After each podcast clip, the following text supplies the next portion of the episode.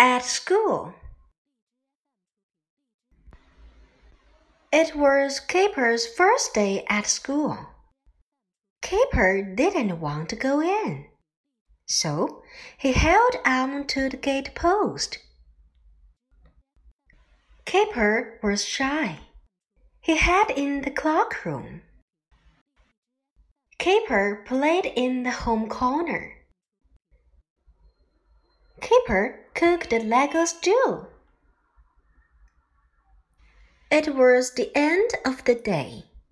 Kipper didn't want to go home. What did he do? He held on to the gate post.